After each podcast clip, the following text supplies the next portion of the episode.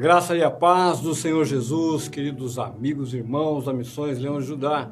Iniciamos hoje mais uma vez o culto das primícias, o primeiro do ano 2021, e já queremos fazer uma oração apresentando o culto, uma oração em ações de graças, em elevação ao maravilhoso nome do Senhor. Então eu te convido nessa hora, se você puder e quiser, feche seus olhos e ore comigo.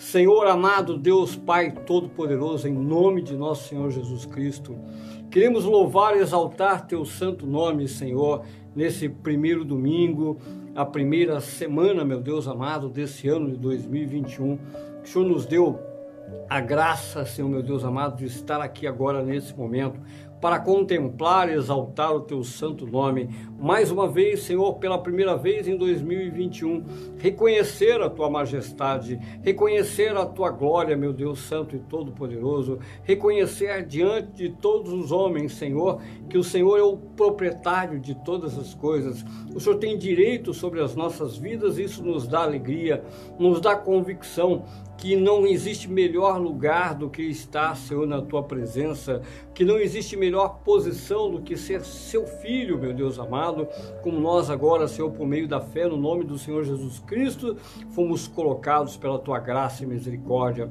Pai, em nome de nosso Senhor Jesus Cristo, nós queremos crer, Senhor, que durante todo esse ano 2021 vamos ver, Senhor, meu Deus amado, manifestada a tua vontade não somente nas nossas vidas, mas também, Senhor, em todo o mundo, em todo o universo, porque o Senhor está no controle de todas as coisas e precisamos dessa visão espiritual, precisamos da tua ajuda, do teu auxílio, da tua palavra para nos fazer enxergar essa verdade, porque muitas vezes os nossos olhos ficam obscurecidos, muitas vezes os nossos olhos ficam acinzentados, Senhor, diante das circunstâncias, mas a fé que o Senhor deposita em nosso coração por meio da palavra viva, da obra de nosso Senhor Jesus Cristo em nós, Senhor, há de nos iluminar, há de nos edificar e nos fortalecer diante de qualquer situação, mesmo que ainda tenhamos de passar por grandes tribulações.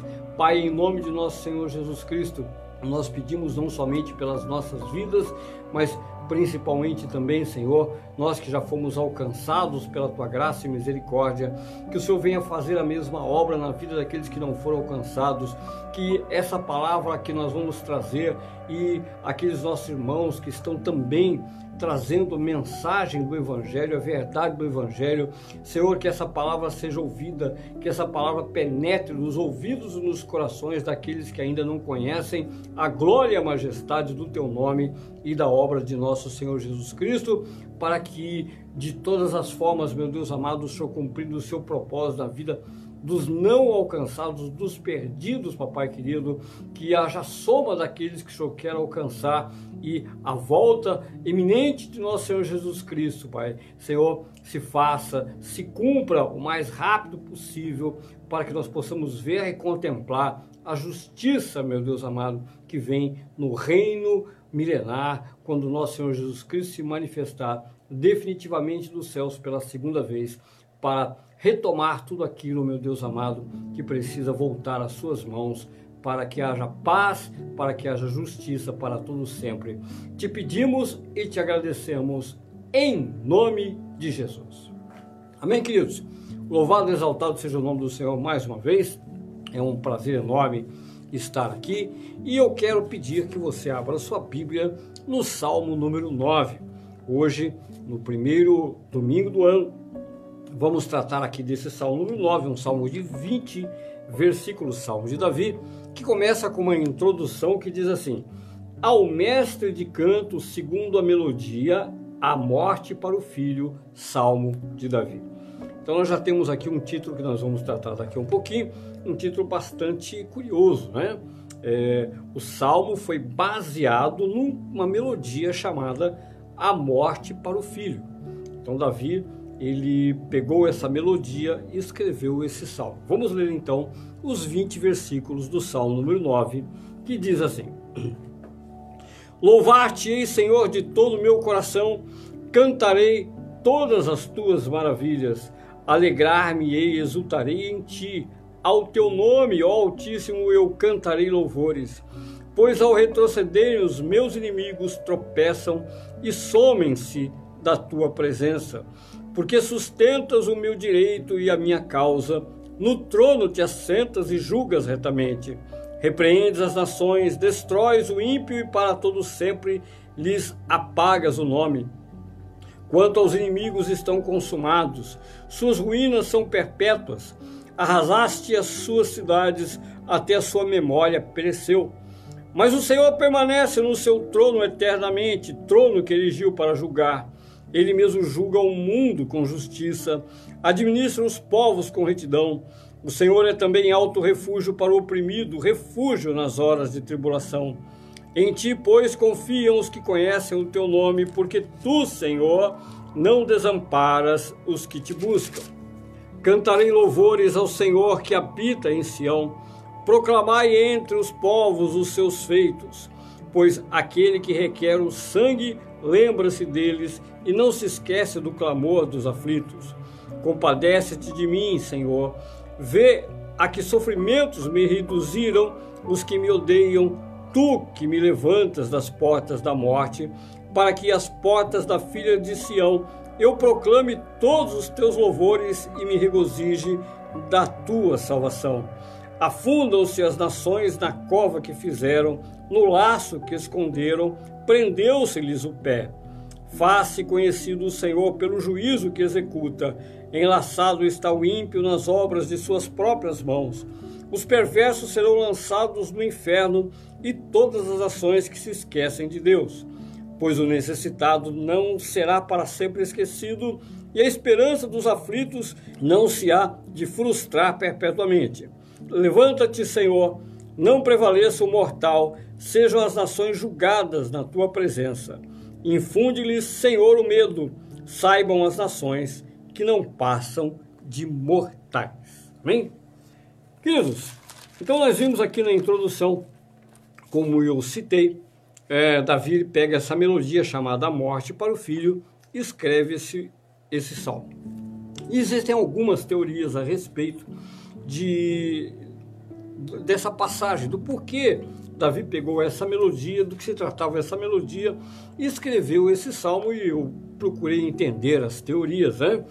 Ah, se fala até da morte é, de Golias, para ter uma ideia como são, são várias as teorias para as pessoas tentarem entender por que Davi escreveu esse salmo. Agora, eu vou apresentar aqui a minha opinião de que esse salmo ele é um salmo uh, messiânico que trata de um tempo muito parecido com o que nós estamos vivendo. Na minha opinião, um tempo muito relacionado à tribulação, período, o período das dores, né, das, uh, das dores de parto que o Senhor Jesus anunciou lá em Mateus 24, é o princípio das dores e a grande tribulação no período em que o anticristo vai estar no comando e o aflito vai necessitar de socorro. Então vamos iniciar aqui tratando é, dos primeiros dois versículos e tentar encontrar essa identidade. Por quê? O Salmo número 9, se nós pegarmos ele no seu contexto geral, nós vamos ver que Davi está fazendo uma aplicação uh, positiva para aqueles que estão em grande aflição, em grande perseguição por causa da injustiça dos homens, ok? Então é essa a aplicação.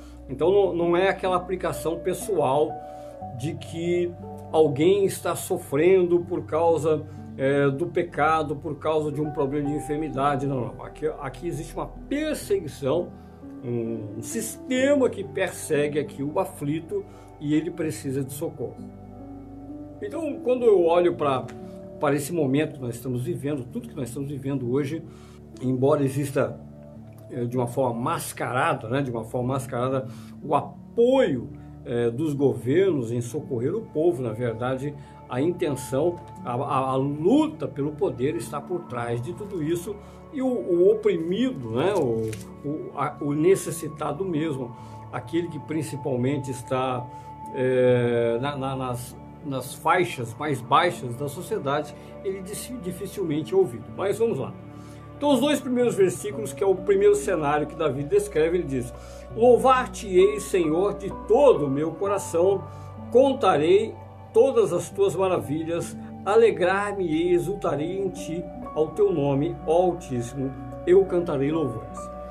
Eu quero aqui uh, ressaltar que existe também a possibilidade de Davi estar falando aqui a respeito da consequência do pecado dele com Batseba quando o Senhor determinou por meio do profeta Natan que a, espada não se apartaria da família dele, ele perdeu o Amnon, né, que Absalão, o próprio irmão Absalão, matou Amnon, ele perdeu Amnon, e depois é, que Absalão se revoltou contra Davi, Absalão morreu também, né, pendurado na árvore, então foi flechado, ok? Então veja que se Davi estivesse falando disso, o que eu não creio pelo contexto e por tudo que eu vi, mas se Davi estivesse falando disso, ele estaria dizendo o seguinte: olha, Deus é tão maravilhoso depois de algum tempo, evidentemente, porque Davi chorou muito a morte dos filhos. Depois de algum tempo, ele poderia ter dito assim: puxa, como Deus é justo, porque eu pratiquei a injustiça e é, Deus cobrou o sangue de Urias. Vamos pegar assim, que ele pergunta. Deus cobrou o sangue do aflito, porque ele não tinha culpa nenhuma, mas olhando todo o contexto, eu não creio que é disso que Davi está falando.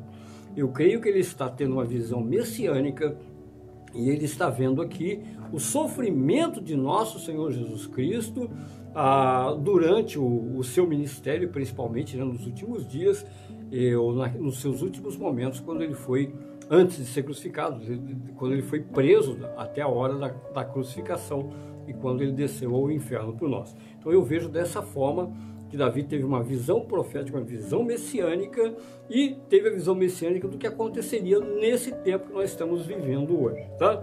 Então ele está louvando a Deus por quê? Porque ele canta louvores por causa das maravilhas de Deus. Maravilhas de Deus. E não é fácil enxergar as maravilhas de Deus em tempos de grande tribulação.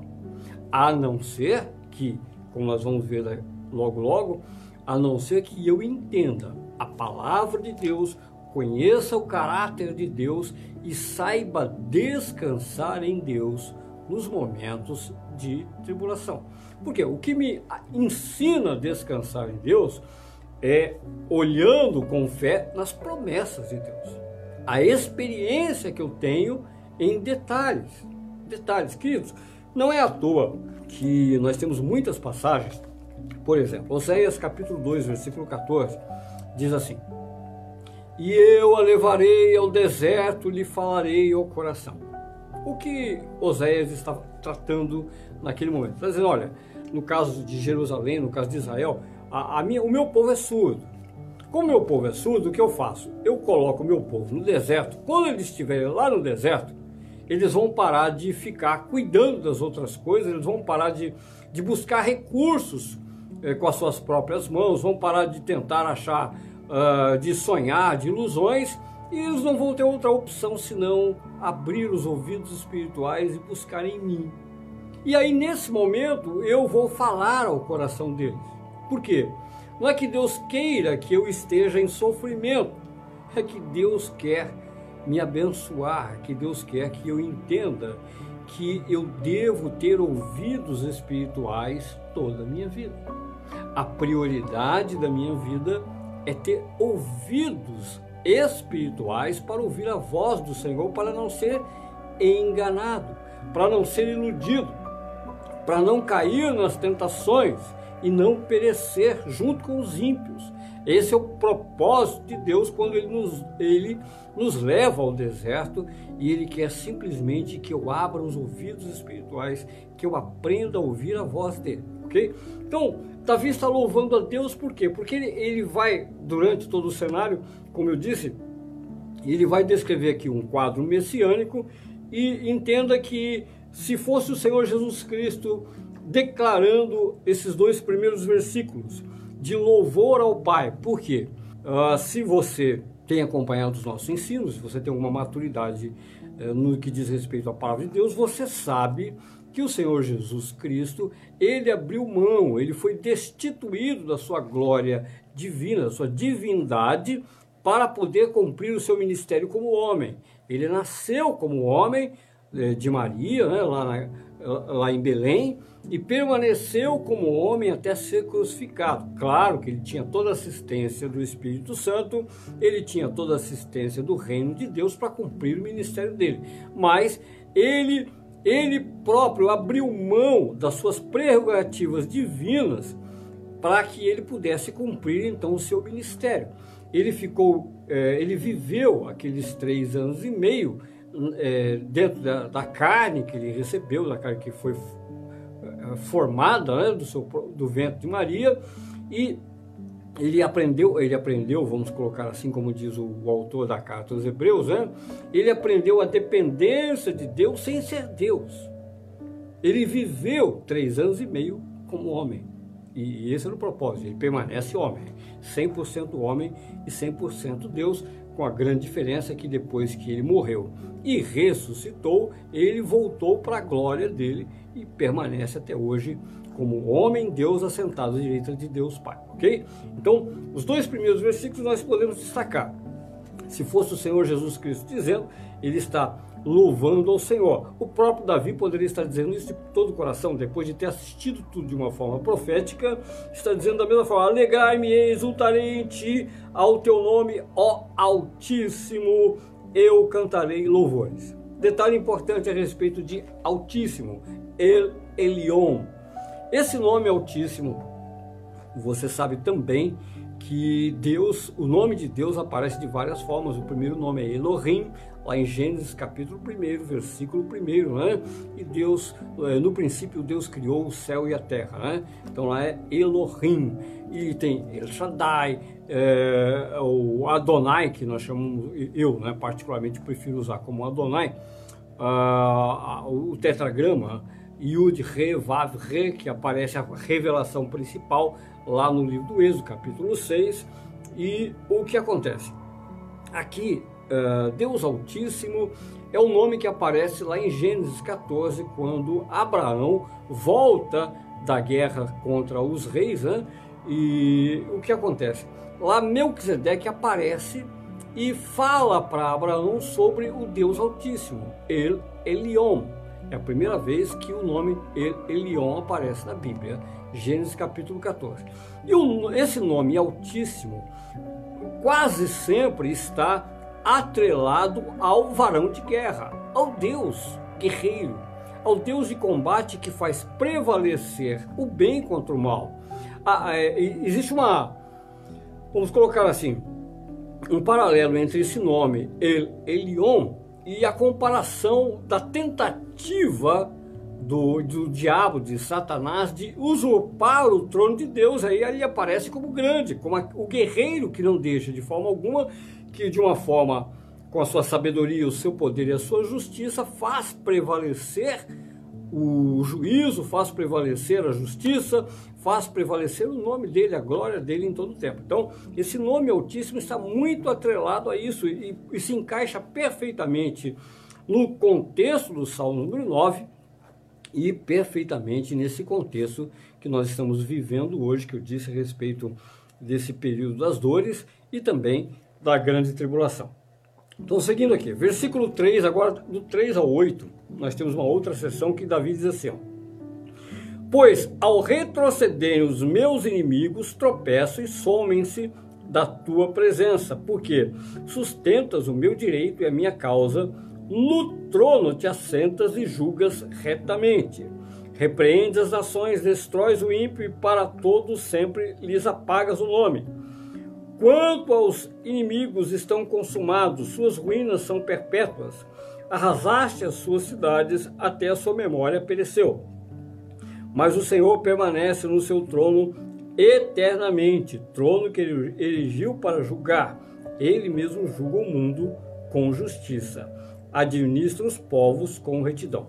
Veja esse, esse, esse trecho, esse cenário que Davi é, apresenta aqui do versículo 3 até o versículo 8, é muito fácil contextualizar e entender é, os nossos tempos a partir desses versículos. E aqui nós vamos gastar um tempinho, por quê? Quando Davi fala aqui sobre eternamente, é, o final das nações, o que ele está falando de nações, porque Davi naquele tempo, mil anos antes de Cristo, quando não havia energia elétrica, não havia, as comunicações eram totalmente precárias. Por que Davi está falando a respeito desse assunto, desse momento? Qual é a importância? Ele conhecia algumas nações que estavam ali ao redor dele, não mais do que aquilo, sabia dos problemas de idolatria que existiam nas nações. Ele, como rei, já tinha subjugado todas as nações ao redor. É, a nação de Israel era a grande nação daquele momento, né? a, nação mais poderosa daquele momento. E por que ele está decretando aqui um juízo sobre as nações? Como se as nações tivessem realmente algum poder de se levantar contra Israel, porque não tinha. Israel era o, o, o grande nome temido daquele tempo simplesmente porque ele está tendo uma visão, uma visão futurística. Ele está tendo uma visão profética. Veja aqui. Quando ele diz aqui, ó, pois ao retroceder os meus inimigos tropeçam e somem-se da tua presença. Se Davi estivesse falando assim, olha, quando os meus inimigos retrocedem, uh, eles tropeçam e somem-se da minha presença. Da minha presença. Por quê? Porque eu sou o rei porque o Senhor me ungiu, o Senhor me capacitou e agora os meus inimigos estão com medo de mim. Eles viram as costas para mim. Não, não, não. Davi está dizendo da tua presença. Davi está falando assim: olha, é, vamos pegar aqui a, a, o contexto messiânico. O Senhor Jesus Cristo morreu, ressuscitou, assentou-se no trono do Pai. Ok? Então, as nações, os inimigos de Cristo, fugiram da presença de Deus em qual momento? No momento em que ele estava no inferno. No momento em que ele desceu, morto, ele morreu realmente, o Senhor Jesus Cristo morreu, desceu ao inferno e ficou lá. Mas, mediante a operação do Espírito Santo, da presença de Deus, a morte e o inferno se afastaram do corpo de Cristo e ele ressuscitou. Certo? Então foi isso que aconteceu. A partir daquele momento, todos os inimigos fugiram da presença do Senhor. Por quê? Porque ele se manifestou como o redentor, né? aquele que redimiu o corpo, o corpo de Cristo é, do inferno, né? resgatador, resgatou da morte o corpo de Cristo, que foi o que ele disse aqui. Porque sustentas o meu direito e a minha causa, no trono te assentas e julgas retamente. O que foi que Deus Pai fez? Naquele momento, Jesus Cristo era culpado por aqueles pecados que levou para o inferno? De forma alguma. Não. Ele era inocente, ele não pecou. Ele levou sobre si os nossos pecados, mas não pecou. Então a morte e o inferno não tinham poder. E foi ali que Deus Pai, então, susteve o direito de Jesus Cristo e o elevou à altura. E o ressuscitou mediante, não foi mediante simplesmente, não, eu quero, vou pegar meu filho de volta. Não, não mediante um direito, um julgamento. Veja como é importante, como Deus, como Deus ele, é, a questão da justiça ele leva a sério. Para que Jesus Cristo fosse ressuscitado, Jesus Cristo não poderia ter pecado nenhum. Ele teria que ter vivido a vida com plena e total justiça como ele viveu. Senão isso aqui não seria possível. Senão esses versículos não seriam possíveis se Jesus Cristo tivesse cometido um único pecado se tivesse transgredido uma única vez contra Deus, isso aqui não poderia acontecer. Aconteceu por quê? Porque Deus susteve o direito de Jesus Cristo e o ressuscitou dentre os mortos, porque ele cumpriu toda a justiça. Repreende as nações, destrói o ímpio e para todo sempre eles apagam o nome. Isso aqui é futurístico. Isso vai acontecer. Não aconteceu ainda. Nós estamos no processo, nós estamos no princípio das dores, e veja que ele está falando para sempre. Por que ele diz para sempre? Porque é uma visão daquilo que vai acontecer no final, quando a ira de Deus for derramada. Nós sabemos que hoje, sabemos no sentido, nós temos a, é, é, essa é a percepção profética de que nesse momento o Senhor Jesus está abrindo o livro dos sete selos. Nós temos a a percepção de que os quatro cavaleiros do Apocalipse, os espíritos desses cavaleiros estão agindo, né? O espírito do anticristo, o espírito da guerra e da morte, do cavaleiro do cavalo vermelho, o espírito do cavalo preto da crise econômica, da fome, o espírito do cavaleiro do cavalo amarelo, que é da enfermidade, da doença e da morte, né? O cavaleiro do cavalo amarelo, que é aquele que tem o inferno e a morte seguindo ele e ele ceifando vidas para o inferno definitivamente, ok? Então nós temos essa percepção profética de que isso está acontecendo. E nós estamos vivendo esse tempo. Quanto aos inimigos estão consumados, suas ruínas são perpétuas, perpétuas, não vai se levantar. Arrasaste as suas cidades até a sua memória pereceu. É o que está acontecendo, o que vai acontecer com a abertura do livro dos sete selos, quando os selos forem abertos, a partir principalmente do sexto selo. Aí depois vem o sétimo selo. Quando abrir o sétimo selo, eh, serão tocadas as, eh, as sete trombetas e depois das sete trombetas, os sete cálices da ira de Deus. Mas o Senhor permanece no seu trono eternamente, trono que erigiu para julgar. Ele mesmo julga o mundo com justiça, administra os povos com retidão. Veja, o Senhor erigiu um trono para julgar. Ah, algumas, algumas vezes, nós, ah, quando ensinamos a palavra de Deus, as pessoas elas é, é, não percebem a diferença da posição de Deus. Deus ele, erigiu um trono para julgar. Nós encontramos esse trono no livro de Daniel, nós encontramos esse trono é, em vários salmos, encontramos esse trono em Apocalipse capítulo 4. O trono, a posição de Deus para julgar, é a posição onde Deus ele não vai avaliar segundo uh, os padrões que nós entendemos que é justo e injusto aqui na terra. Não, não, não. É o julgamento que ele vai fazer mediante a lei dele, mediante aquilo que ele determinou que é certo e que é errado. Ok? Então, quando alguém, no nosso caso, nós como cristãos, eu é, compareço ao trono de Deus, eu devo comparecer mediante os, a, a, justiça de Cristo Jesus na minha vida. Nós sabemos disso. Por quê? Porque senão eu vou ser abatido com qualquer outro ímpio. Porque a minha justiça é como o trapo da imundícia. As minhas boas obras não são mais do que fruto da obra de Jesus Cristo em mim, através de mim. Não há nenhuma bondade em mim, não há nenhum é, é, nada de bom que eu possa fazer da minha própria pessoa que possa agradar a Deus. Então, esse é um choque para as pessoas, porque as pessoas costumam procurar razões, evidências, que são boas pessoas. Ah, eu sou bom, eu sou uma pessoa, Deus não pode fazer isso comigo e tal, tal, tal. Nós somos maus. Nós somos maus por natureza, nós somos pecadores por natureza. Evidentemente que nós temos valores morais que nós trazemos de berço, trazemos de alguma coisa que nós aprendemos no dia a dia, na experiência. Evidentemente que existe um, existem valores morais que me fazem um bom cidadão. No caso, a, a maior parte das pessoas do mundo, elas têm valores morais que as fazem bons cidadãos. Mas quando nós comparamos com a justiça de Deus, nós somos egoístas, extremamente egoístas. Nós somos muito falhos e dignos da condenação eterna. Porém, mediante o trono de Deus que ele erigiu para julgar, eu compareço diante do trono de Deus porque ele me julga, ele me olha de uma forma diferente. Porque eu recebi a justiça de Cristo sobre mim eu aceitei que realmente eu sou pecador e falho, as minhas obras para nada valem, mas eu tenho sobre mim o cumprimento da lei de Jesus Cristo, ele cumpriu a lei e entregou para mim, por graça e misericórdia, a veste de justiça, como nós tratamos no Salmo número 7.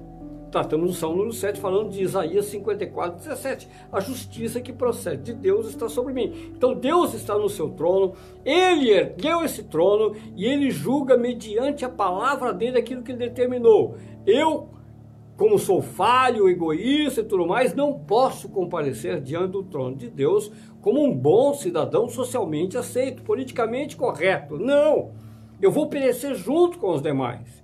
Mas quando eu compareço diante do trono com as vestes de justiça que ele mesmo me concedeu, por sua graça e misericórdia, então eu, eu sou visto de uma forma separada, eu sou visto como justo diante de Deus, mediante a obra de Jesus Cristo. Seguindo aqui, versículo 9 agora, olha só. O Senhor é também alto refúgio para o oprimido, refúgio nas horas de tribulação. Em ti, pois, confiam os que conhecem o teu nome, porque tu, Senhor, não desamparas os que te buscam. Esse versículo 10 é o versículo central é, do, do, do apelo de Davi. Vou repetir para você entender. Em ti, pois, confiam os que conhecem o teu nome, porque tu, Senhor, não desamparas os que te buscam. Aqui está, talvez, talvez, não vou dizer de uma forma uh, enfática, né? o maior problema uh, da maior parte dos cristãos de todo mundo, especialmente aqui os, os brasileiros. Né? Por quê? Boa parte dos cristãos que frequentam a igreja, estou falando do povo que frequenta a igreja, boa parte deles vão para as igrejas e tem uma enorme confiança, colocar enorme confiança, tá? De que realmente, é, como eles frequentam a igreja, como eles estão indo ali, é, semanalmente, pelo menos uma vez por semana, todo domingo, é, Deus vai manifestar a sua bondade, sua graça e vai uh, os abençoar, livrar de todos os problemas, ok? Mas saindo da igreja, eles não têm uma vida senão uma vida religiosa dentro da igreja e fora da igreja uma vida muito comum, muito parecido com qualquer outra pessoa no mundo, ainda que tenha, por temor de Deus, um comportamento diferenciado, ah, não fica falando palavrão, eh, não fica bebendo, fumando, comendo, mas do ponto de vista, do ponto de vista, preste bem atenção no que eu vou dizer, do ponto de vista de relacionamento com Deus, zero. Zero, praticamente zero. Uma vida de oração muito limitada e buscar entender a palavra de Deus, então nem se fala aprender alguma coisa sobre Deus, se interessar por Deus, nem pensar. Por quê? Porque as pessoas, os cristãos de um modo geral, eles estão buscando seus próprios interesses. interesses naturais, tá? Porque o maior interesse do cristão deveria ser buscar conhecer o reino ao qual ele pertence. Mas ele não busca o reino, ele busca uh, os prazeres, os benefícios nessa vida. Nessa vida, ok? Por isso que Deus permite as aflições para que, senão eles esqueceriam completamente de Deus, tá? Então isso nós vimos claramente no, nas cartas apostólicas. Deus permite as aflições para que os seus filhos não se esqueçam dele, porque senão simplesmente eles só vão para a igreja é, gostam muito do pastor, do, do, missionário, do profeta, do evangelista, dos irmãos, das irmãs e tal, tal, tal, e pronto, tá bom, tá excelente, como acontece hoje, por exemplo, nas igrejas nos Estados Unidos. É muito, é, é, as pessoas têm um grande enfado de ir à igreja porque porque elas entendem que aquilo é só um cumprimento religioso é, desesperador, ficar ali uma hora, uma hora e meia, quando eles poderiam estar buscando coisas mais interessantes, tá? Então essa, essa é a realidade é, da igreja de hoje. As pessoas não conhecem o nome do Senhor, não sabem. Não sabe o que representa o nome. Ah, o nome dele é Jesus Cristo. Sim, sim. Sabe é, pronunciar o nome, mas não entende o que está por trás desse nome. Não entende os valores associados ao nome de Cristo. Sequer confiam plenamente no poder desse nome, como é o caso que eu falei agora a respeito de como eu me apresento diante do trono de Deus por causa desse nome. E aqui, no versículo 10, Davi está falando de uma forma clara: Em ti, pois, confiam, depositam a sua fé, os que conhecem o teu nome, porque tu, Senhor, não desamparas os que te buscam. Vamos imaginar que você vivesse hoje num país que não fosse o Brasil porque no Brasil, com essa pandemia, as igrejas estão abertas. É, com as suas limitações, né, por causa de quantidade de pessoas e tal, tudo mais, mas de modo geral as igrejas estão liberadas para funcionar. Vamos colocar assim, não estão abertas todas, que é o nosso caso, nós mesmos fechamos a igreja e não reabrimos, né? E outras denominações também não reabriram. Mas vamos imaginar que você estivesse num país onde não foi permitido o culto por causa da pandemia. O que aconteceria com a sua vida se você não tivesse nenhum conhecimento, nenhum relacionamento pessoal com Deus? Se já era zero, aí se tornaria negativo o seu relacionamento, porque você não saberia o que fazer. Por quê? Davi está falando aqui de buscar o refúgio. O meu refúgio não é o templo. a igreja ela é muito importante no seu papel de ensinar, de ajudar a caminhar, mas nós sabemos, principalmente no tempo da grande tribulação, que as igrejas serão fechadas. Os judeus e os cristãos serão perseguidos. E aí? Se eu não conhecer o nome do Senhor, o que eu vou fazer? Se eu não tenho intimidade com o Senhor, como eu vou confiar em Deus se a minha confiança, se eu nunca estive na presença do Senhor, buscando nele o refúgio, mas estou de domingo nas igrejas, esperando que o pastor, que o missionário, a missionária, que o irmão ali proclame uma palavra aí que ah, eu saio com aquela palavra, pronto, o que importa é o que o pastor disse mas eu não comparo com a palavra de Deus, eu não, eu, eu não faço uma análise na palavra de Deus para saber se realmente aquela palavra está de acordo com a Bíblia. Eu não me refugio na palavra, eu não me refugio no nome, mas eu me refugio na denominação qual eu vou, eu me refugio na pregação do pastor e tal. E o meu papel, o meu como, como cristão que senta no banco para ouvir uma mensagem, ou liga o YouTube, como você pode estar ouvindo essa mensagem agora, é comparar o que você está ouvindo com a palavra de Deus. É sua obrigação. A sua obrigação para buscar o nome do Senhor, conhecer o Senhor, é buscar aqui, nessa Bíblia, nessa palavra que Ele te deu, comparar para ver se realmente o que você está ouvindo procede de Deus, está de acordo com o nome do Senhor ou não, ou isso é coisa de homem para te desviar do caminho. Isso é o homem te enganando para te prender, ok? Então é obrigação do cristão fazer essa comparação. Seguindo aqui, cantai louvor, o 11, cantai louvores ao Senhor que habita em Sião, proclamar entre os povos os seus feitos, pois aquele que requer o sangue lembra-se deles e não se esquece do clamor dos aflitos. No versículo 11, quando ele fala a respeito daquele que habita em Sião, está falando mais uma vez de justiça. Está falando da proclamação do reino milenar.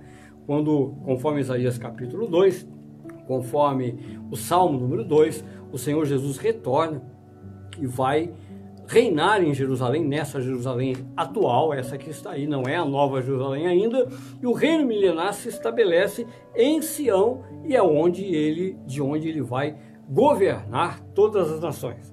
Do 13. Compadece de mim, Senhor, vê a que sofrimentos me reduziram os que me odeiam. Tu que me levantas das portas da morte, para que as portas da filha de Sião eu proclame todos os teus louvores e me regozije na tua salvação. Mais uma vez, nós temos aqui uma passagem que ilustra o sofrimento de Jesus Cristo. Quem é que foi levantado das portas da morte? O Senhor Jesus Cristo. Mas esse cenário nos revela a fé daqueles que confiam na ressurreição. A, olha só, ele está dizendo: Compadece de mim, Senhor, vê que sofrimentos me reduziram os que me odeiam, tu que me levantas das portas da morte. A grande perseguição que vai haver com cristãos e judeus, né? E mesmo que a gente seja lançado à morte, a, a morte física, nós não permanecemos mortos, nós somos ressuscitados pela fé no nome de Jesus Cristo. Então, esse clamor, esse clamor do justo, é o clamor que muitos vão fazer nos últimos dias da grande tribulação, quando o anticristo vai perseguir a igreja e vai perseguir Israel e vai matar a milhões de cristãos e judeus no mundo todo. Agora vamos para a parte final aqui, os versículos 15 a 20, que dizem assim: ó, Afundam-se as nações na cova que fizeram, no laço que esconderam, prendeu-se-lhe o pé. Faça conhecido o Senhor pelo juízo que executa, enlaçado está o ímpio nas obras das suas próprias mãos. Que tem um quadro mais é, apocalíptico, né? vamos colocar assim, a palavra apocalíptico significa revelação. Né? Então tem um quadro mais apocalíptico nesse salmo do que esses dois versículos. Afundam-se as nações na cova que fizeram. No laço que esconderam, prendeu-se-lhe o pé. Faça conhecido o Senhor pelo juízo que executa, enlaçado está o ímpio nas obras das suas próprias mãos. Está falando do anticristo, do governo do anticristo quando as nações entregam tudo para o anticristo. acreditando que ele realmente vai trazer solução para todas as coisas. O que vai acontecer? O próprio laço que eles fizeram. Eles armaram o laço, entregaram o poder na mão daquele que vai levar todos eles à perdição, daquele que se levanta contra o poder do Altíssimo, e isso vai fazer com que seja laço nos pés deles. Ok? Então aqui nós temos uma visão clara daquilo que vai acontecer no final do governo do anticristo quando as nações. Vou repetir aquilo que eu disse no começo. Não tem sentido Davi, no tempo em que ele era rei, é, citar esse tipo de assunto no, no Salmo número 9. Não, não tem sentido. Isso é uma visão muito futurística. Essa, essa visão de Davi tem 3 mil anos. Muito futurística. É, essa aplicação que ele faz aqui, o que vai acontecer com as nações no final. Elas vão cair no próprio laço que fizeram. Elas acreditaram em coisas vãs e vão tropeçar diante do poder do nome do Senhor. O 17. Os perversos serão lançados aonde? No inferno. E todas as nações que se esquecem de Deus. Os perversos, aqueles que andarem atrás dessas ilusões, dos enganos, né? todos aqueles que correrem atrás é, do, dos benefícios que os governos, os governantes prometem, vão cair, vão, vão para o inferno. Aqui tem, tem muita, tem alguns cristãos, né, que não gostam muito desse assunto e alguns até negam a existência do inferno. Né? Negam a existência do inferno. Mas o inferno é, é tema bíblico. Quem criou o inferno foi Deus, para cumprir a sua justiça. Deus, para cumprir a sua justiça, embora seja assim, pareça um absurdo falar esse tipo de coisa, porque quando a gente fala de inferno, nós associamos o inferno como o, governo, o local de governo do diabo, e não é. O inferno pertence a Deus, o inferno não é do diabo. O inferno é onde Deus, é, ele mesmo submete e julga as pessoas que vão estar em condenação. É uma prisão que Deus estabeleceu né, nas nos compartimentos inferiores da terra, mas o inferno pertence a Deus. O inferno não é do diabo, aliás, nada é do diabo, né? Ele não é dono de nada. Simplesmente, até é, quando a gente olha para a Bíblia, a gente aprende que o diabo nem sequer está no inferno, né? Ele vai, ele vai terminar no lago de fogo, enxofre que arde lá, mas o diabo, o Satanás não está no inferno, ele está na terra, está rodando a terra, né? Ele está percorrendo a terra, tentando perverter as pessoas. Quem as pessoas que estão no inferno são aquelas que são condenadas. São os ímpios, aqueles que, quando, como nós lemos, por exemplo, lá no capítulo 6 do Apocalipse, do cavaleiro do cavalo amarelo, o cavaleiro do cavalo amarelo, ele percorre a terra, o espírito desse cavaleiro percorre a terra e ele é seguido da morte e do inferno. Então o que acontece? Esse é o cenário, para você entender. Então imagina que tem uma, um ímpio lá, vamos pegar um, pegar um caso trágico, né? Um traficante e esse traficante ele morre. É, chegou a hora dele morrer. O, esse espírito do, do cavaleiro do cavalo amarelo é, alcança ele. Ele morreu sem Cristo, né? um traficante morreu sem Cristo. O que acontece? Na mesma hora, a morte pegou ele, o cavaleiro vai à frente, a morte tomou conta dele e já lançou ele diretamente no sofrimento eterno. Inferno. E é disso aqui que Davi está falando.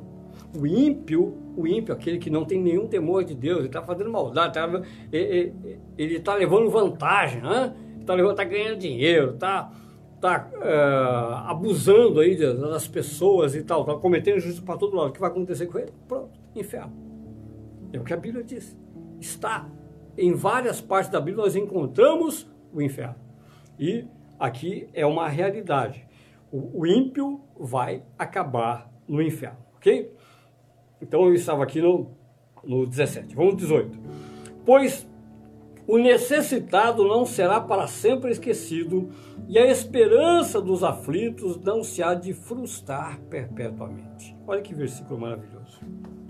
Pois o necessitado não será para sempre. De novo, olam, né, em hebraico, é para sempre. Significa que todo aquele que está aflito, que vai ficar aflito naquele momento de, da grande tribulação, a, a, esse nunca vai fugir da memória de Deus, ele será lembrado por Deus em todo o tempo. Deus fará justiça ao aflito. os versículos 19 e 20. Levanta-te, Senhor, não prevaleça o mortal, sejam as nações julgadas na sua presença. Infunde-lhe, o medo, saibam as nações que não passam de mortais. Então, o apelo final de Davi aqui é o seguinte: levanta, Senhor, Senhor, o Senhor é varão de guerra, levanta agora no teu trono. Imagina que Davi agora está tendo a, a, a visão profética dos últimos dias, ele vê a grande aflição. Ele vê o anticristo perseguindo a nação de Israel, ele vê o anticristo perseguindo a igreja, ele não entende igreja, evidentemente, porque naquele tempo não poderia entender o contexto da igreja, mas ele entende as pessoas que temem a Deus. Ele vê aquela grande aflição e diz: Senhor, levanta-te. O Senhor que é varão de guerra não permite, não, levanta-te, Senhor, e, e vem para a batalha. E guerreia as nossas guerras. E faz com que as nações tenho medo de ti. O que acontece a partir do versículo uh, do sexto selo, que o Senhor Jesus abre o sexto selo. Grandes fenômenos naturais acontecem em todo o mundo e o mundo então para. Maremotos, terremotos, tsunamis, furacões, raios, trovões, ventos terríveis por todos os lados. E o que acontece? As nações param e, peraí, tem uma coisa acontecendo de anormal aí. Hã? Que isso, isso é antes da, do anticristo surgir. Tem alguma coisa acontecendo de anormal. Parece que realmente é, Deus está irado com o mundo. Depois vem as trombetas e aí sim, o anticristo já está no comando. E aí vem as trombetas e fica bastante claro a ira do Senhor começa a se, começa a se manifestar de uma forma crescente, crescente, crescente, até que é, é, quando surgem, por exemplo, os dois profetas, né, que provavelmente Moisés e Elias, quando surgem os dois profetas em Apocalipse capítulo 11, as nações começam a, a reconhecer que existe Deus, daqui a pouquinho se esquecem de tudo e continuem aí no comando do anticristo. Bom, isso a gente aprende no Apocalipse. Mas o que importa aqui é o apelo de Davi. Apelo de Davi. O apelo de Davi é esse para que é, o aflito, nos, nesses terríveis momentos, ele vai ser lembrado, mas Deus vai esmagar o opressor. Deus vai esmagar o anticristo e o governo dele. Isso está bastante claro. Então, esse salmo número 9, do meu ponto de vista, olhando tudo que nós conhecemos da Bíblia, né? é, é, é, um salmo paralelo ao que vai acontecer, o que está acontecendo agora, nesse momento, no princípio das dores e o que vai acontecer durante o governo do anticristo e a grande tribulação até vir o reino milenar, que é a grande glória desse salmo quando é manifestado o Senhor. Então, é, vai se assentar no trono em Sião e vai governar todas as coisas, o Senhor Jesus. Amém? Glória a Deus. Então, esse é o primeiro Hoje foi então o nosso primeiro salmo do ano 2021. Espero que tenha edificado bastante a sua vida e vamos orar então por essa semana. Senhor amado, glorioso Deus, obrigado mais uma vez, Senhor por nos permitir estar aqui de pé, ainda sustentado pela tua graça e misericórdia, e mais uma vez aprender poderosamente a respeito da Sua palavra e saber que nós temos que perseverar diante da realidade de tudo que está acontecendo. Esse salmo nos prepara para que o ano 2021 não importa o que venha, Senhor, nós sabemos que o que importa é conhecer o teu nome e andarmos, meu Deus amado, na tua presença e intimidade contigo. Em nome de nosso Senhor Jesus Cristo, Pai querido, eu te peço mais uma vez em favor da vida desses meus irmãos que estão agora nos acompanhando e aqueles que ainda vão ouvir e assistir essa mensagem, as famílias desses meus irmãos, Senhor, para que todos eles sejam iluminados pela verdade da tua palavra e se mantenham firmes na presença do nome de nosso Senhor Jesus Cristo. Pai, eu te peço e te agradeço em nome de Jesus.